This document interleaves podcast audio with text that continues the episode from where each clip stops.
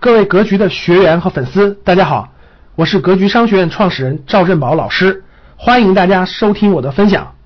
比如说，同样是一个主业这个概念，有的人只能理解到一到两层啊，我的工作就是我的主业，我的职业就是我的主业；有的人就能理解到哦，我的事业就是我的主业，这是不一样的，对吧？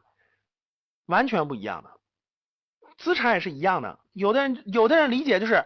啊，我的车就是我的资产，我的房就是我的资产。有的人就理解到不对，我的公司是我资产，我的员工是我的资产，我的什么资源是我的资产，都是不一样的。所以各位，资产呢是被动收入，它是被动的，就是资产的获利是不知不觉当中的，是别人努力，说白了就是钱在为你工作，钱在为你工作的就是资产，或者也可以叫做税后收入。什么叫税后收入啊？就是。你睡你睡觉了以后，这个资产还在给你创造价值，还在给你不断的产生价值，这就叫做税后收入。所以主业呢，就是主动性的收入，你要付出时间、付出精力、付出你的经验、付出你的思考。那他是睡觉之前的，就必须要醒来工作。资产属于是被动型的，被动型的是别人、别的组织、别的那个那个供需关系给你创造了价值。它属于是税后收入，你睡觉睡着了，它还在给你创造收入。好的，这两个基本概念大家理解了吧？这两个基本概念对于我们今天的主题是非常非常重要的。好的，那大家看到我发的图之后，点开图就行了。你点开图就看到的是图，你就不是看到的大家的这个这个这个敲的字了。好了，关于主业和资产明白以后，那我们往下看，我放出了第三张图，大家可以打开第三张图了啊。二零一九年的经济形势对你可能的影响是什么呢？各位，二零一八年还有最后三四天的时间了。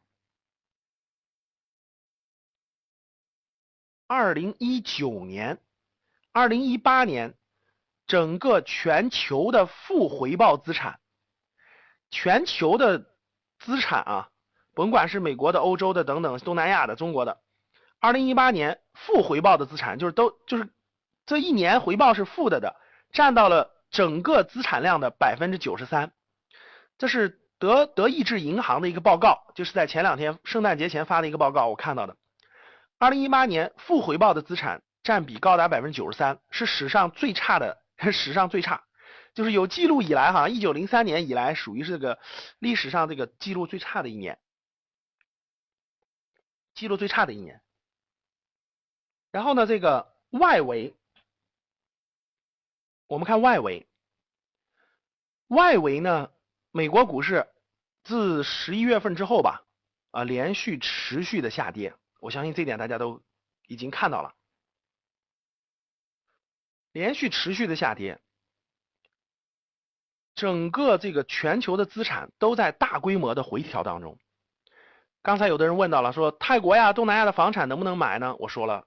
这个不可以，至少短期内是不可以的。等它目前的状态再往下回调一大块，那未来呢，咱们再组织大家一块儿去买楼去啊！但现在绝对不是时候。全球的资产现在都在大规模的回调当中。美国在二零一九年爆发一次类金融危机啊，我指的类金融危机就是，其实谁都不知道它爆发一次，它爆发会爆发什么东什么结果的，懂了吧，各位？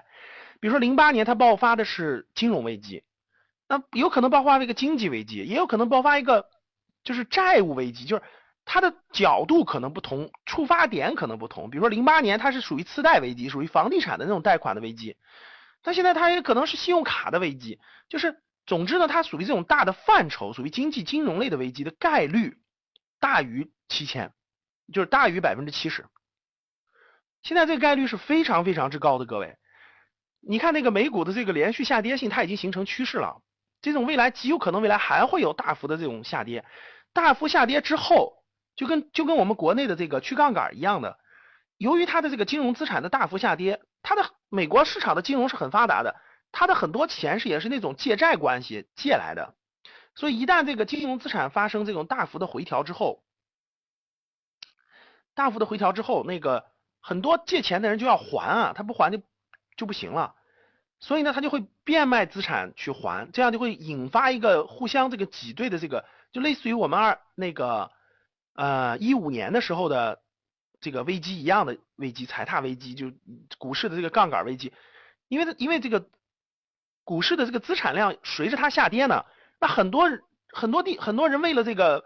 保本为了还别的杠杆，他就会要撤出资金，所以造成会造成这种金融的收缩。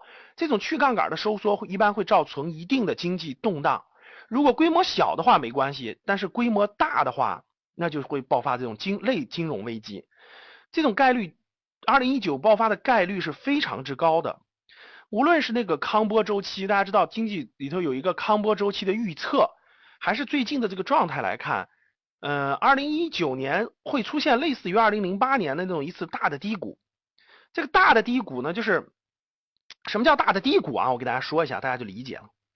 什么叫大的低谷？大的低谷的概念就是零八年大家经历过，有有印象的学员有没有印象的学员打个八？有没有有印象的学员打个八？就是零八年当时你也成人了，你很清楚，你知道当时发生过什么样的社会上发生过什么样的这个。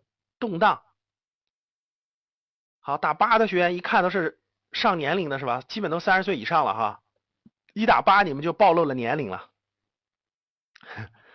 好，现在我们教室预约的人数是两万九千人，我们在线是六千一百四十二人，已经快接近我们 YY 的最高的人人数了啊，超过七千就过了 YY 的最高人数了。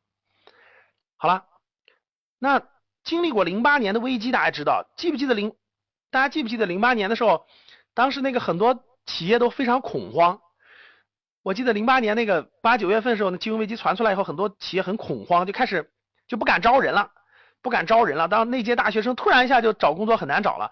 当时那个当时那个温总理当时还为了促进大学生就业，还到处出各种政策，那个促进就业，促进大家这个就业。哎，最近你看啊，这种就这种呃国家。力量促进就业这种政策，大力度的，我印象当中啊，力度特别大的那种，就是在零八年出现过一次。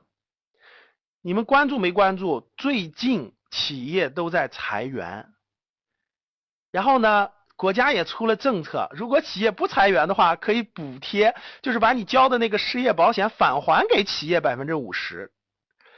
好，我我做个调研啊。